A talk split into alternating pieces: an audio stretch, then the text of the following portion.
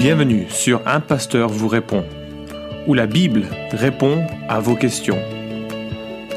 Accueillons le pasteur Florent Varac.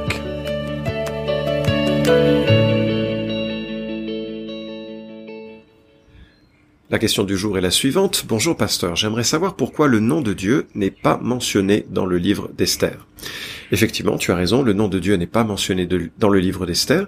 C'est d'ailleurs l'un des deux livres de l'Ancien Testament qui ne mentionne pas le nom de Dieu. Le second, c'est le Cantique des Cantiques, et cela a surpris bah, les commentateurs, les, euh, les lecteurs de la Bible, qui se sont interrogés sur le, parfois même sur le statut de ces livres. Pourquoi est-ce qu'ils faisaient partie du canon, c'est-à-dire de la Bible? Alors, je te, je te rassure sur cette question.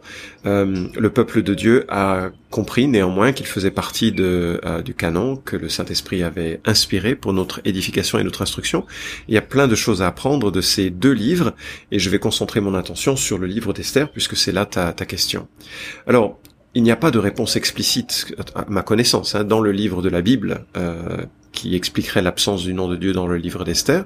Donc je vais te citer quelques-unes des raisons qui ont été évoquées par des commentateurs, des gens euh, plus sages que moi qui ont réfléchi à la question. Alors certaines traditions juives affirment que Mordecai aurait écrit le livre d'Esther alors qu'il résidé encore en Perse. Alors il aurait peut-être voulu éviter de heurter les, sensibilités des Perses, de créer une situation euh, un petit peu de euh, une tension renouvelée à l'encontre des Juifs. C'est une des possibilités, ça ne me convainc pas vraiment, mais en tout cas c'est une euh, possibilité qui a été évoquée.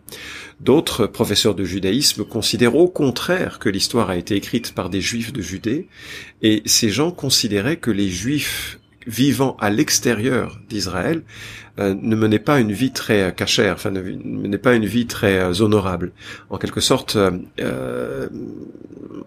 c'est pas comme s'ils pouvaient prétendre à une communion identique à la leur avec le Dieu d'Israël. En conséquence, le livre d'Esther aurait raconté une histoire, mais pour bien marquer le coup euh, que c'était pas la même relation que les Juifs en dehors de la Terre Sainte avaient avec Dieu, eh bien ils avaient euh, délibérément omis de mentionner le nom de Dieu comme pour dire c'est en Israël que l'on vit avec Dieu et ce n'est pas dans euh, la diaspora, c'est-à-dire dans l'éloignement euh, de la, l'éparpillement des Juifs en dehors de la Terre Sainte.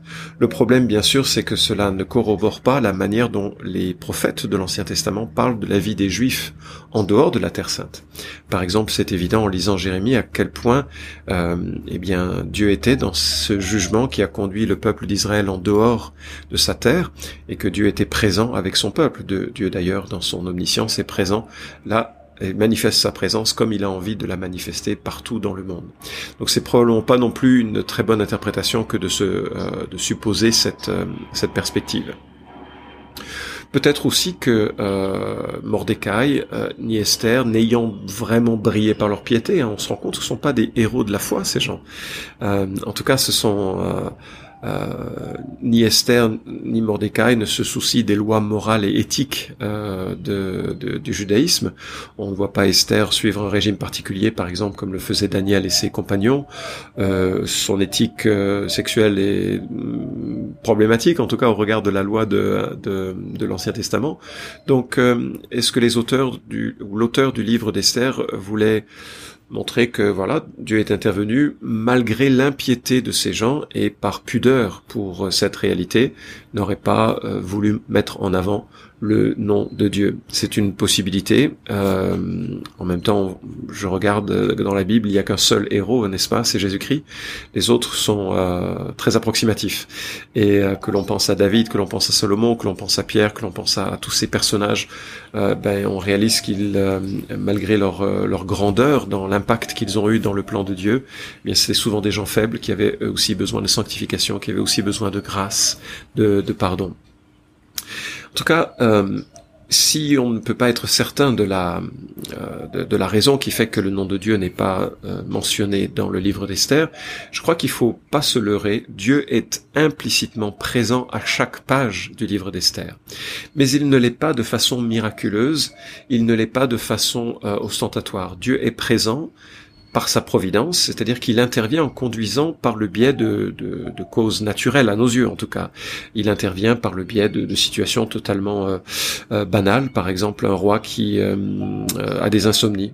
Et comme par hasard, ce jour-là, il a des insomnies, et ce jour-là, comme par hasard, il tombe, euh, il fait venir quelqu'un qui va lui lire des chroniques, qui lui rappelle que quelqu'un euh, lui a sauvé la vie, qu'on ne l'a pas honoré comme par hasard, c'était la veille du moment où on voulait mettre euh, cet euh, homme à mort. Donc il y a plein de hasards entre guillemets qui parcourent, qui, se, qui, parcourent le livre d'Esther, où on voit qu'il n'y a pas de hasard du tout. Dieu était derrière ces événements, il conduisait en sous-main parce qu'il règne et qu'il règne sur toute chose, et que c'est admirable la manière dont il règne.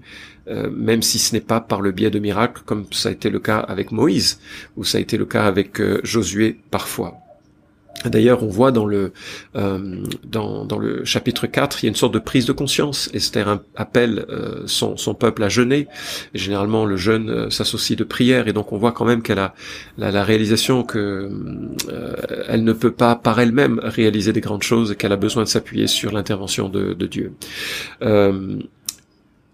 la providence de Dieu se voit aussi en Esther 4, 14 où il dit euh, Si tu persistes à garder le silence dans les circonstances présentes, le salut et la délivrance viendront d'ailleurs pour les Juifs, alors que toi et ta famille vous périrez. D'ailleurs, qui sait si ce n'est pas en vue de telles circonstances que tu es devenue impératrice Et donc, dans ce propos qui est tenu euh, ici par euh, l'oncle d'Esther, on réalise que il a tout à fait conscience qu'il y a un Dieu au-dessus des événements qui conduit les événements. Et donc on ne peut pas dire que euh, Dieu soit absent du livre d'Esther, même si le nom de Dieu est absent du livre d'Esther. Finalement, l'un des thèmes sous-jacents du livre, c'est que Dieu agit providentiellement, il agit sur les événements aussi directement et aussi puissamment que dans d'autres moments de l'histoire, mais là, c'est sans qu'il apparaisse, sans miracle, sans intervention directe qui serait spectaculaire. Dieu est aux commandes, autant quand il agit avec puissance et qu'il est visible, quand il est discret. Et ça, ça peut être une leçon pour nous. Nous aimerions tous voir quantité de miracles, comme au temps des, euh, du livre des actes, comme au temps des évangiles. Et, et, on se dit souvent, ah, mais si seulement il y avait plus de piété pour qu'il y ait plus de miracles. Mais en fait, les miracles sont là pour poser un fondement, pour être des signes indicateurs d'un grand moment de rédemption. Mais ça ne veut pas dire que Dieu agit que par des miracles et que par des interventions puissantes. Parfois, son œuvre se fait de façon tout à fait euh, naturelle, mais c'est tout aussi puissant, simplement ça requiert euh, l'œil de la foi, l'œil de la confiance, euh, l'assurance dans les promesses de l'Écriture que Dieu règne, et même si il règne pas comme on voudrait et de façon aussi visible. Je vais te citer pour euh, conclure quelques versets du psaume 135 qui nous montrent à quel point Dieu règne sur l'ensemble de la création. Tu sais que la Bible dit que euh, Christ a créé toute chose et qu'il soutient toute chose encore aujourd'hui. Donc euh, le fait qu'il y ait de la gravité, le fait qu'il y ait, enfin je parle là de la loi de la gravité, le fait qu'il y ait de la vie, le fait qu'il y ait un ensemble euh, fonctionnel dans la nature, c'est encore le fruit de son soutien par les lois qu'il a lui-même créées, par l'ensemble de son de, œuvre, et, c'est beau et c'est magnifique à, à observer. Il faudrait pas que tu imagines qu'une vie euh, sans miracle aujourd'hui, c'est une vie où Dieu n'est pas intervenu. En fait, une vie sans miracle aujourd'hui, c'est une vie qui peut être remplie de sa présence, remplie de son intervention et qui est déjà remplie de sa garde et de son attention. Psaume 135, verset 6, l'Éternel accomplit tout ce qu'il veut au ciel et sur la terre, dans les mers et dans les, les abîmes. Des confins de la terre, il fait monter les brumes, il lance les éclairs au milieu de la pluie. Il fait lever le vent qu'il tenait en réserve. C'est lui qui a frappé les premiers-nés d'Égypte, depuis les hommes jusqu'au bétail. Il a réalisé des signes extraordinaires et des prodiges en plein cœur de l'Égypte, contre le Pharaon et contre tous ses serviteurs. C'est lui qui a frappé des nations en grand nombre et qui a abattu de souverains puissants. Sion, le roi des Amoréens, Og, roi de Bazan et tous les rois de Canaan. Puis il donna leur terre en possession à Israël son peuple. Ô Éternel, ta renommée demeure pour l'éternité et ton renom, ô Éternel, subsiste d'âge en âge car l'Éternel rend justice à son peuple, il a une grande tendresse pour nous ses serviteurs. Les idoles des peuples d'argent et d'or sont faites par des hommes, elles ont une bouche, mais ne peuvent parler. Elles ont bien des yeux, mais elles ne voient pas. Elles ont des oreilles, mais qui n'entendent rien. Et pas le moindre souffle ne se trouve en leur bouche. Ils leur ressembleront tous ceux qui les fabriquent et tous ceux qui leur font confiance. Ô peuple d'Israël, loue l'Éternel. Descendants d'Aaron, louez tous l'Éternel. Descendants de Lévi, louez tous l'Éternel, vous qui révérez l'Éternel, louez tous l'Éternel.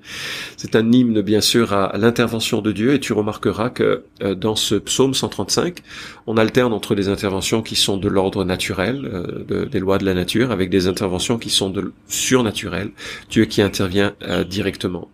La Bible dit que Dieu règne et euh, il faut qu'il règne jusqu'à ce qu'il ait mis tous ses ennemis, euh, oui, tous ses ennemis euh, sous les pieds de Jésus-Christ. 1 Corinthiens 15, 25, 15, 25. Et donc Dieu réalise son œuvre et même si son nom n'est pas nécessairement directement attribuable en, en cause immédiate, en cause seconde, il est celui qui, en cause principal plutôt je devrais dire.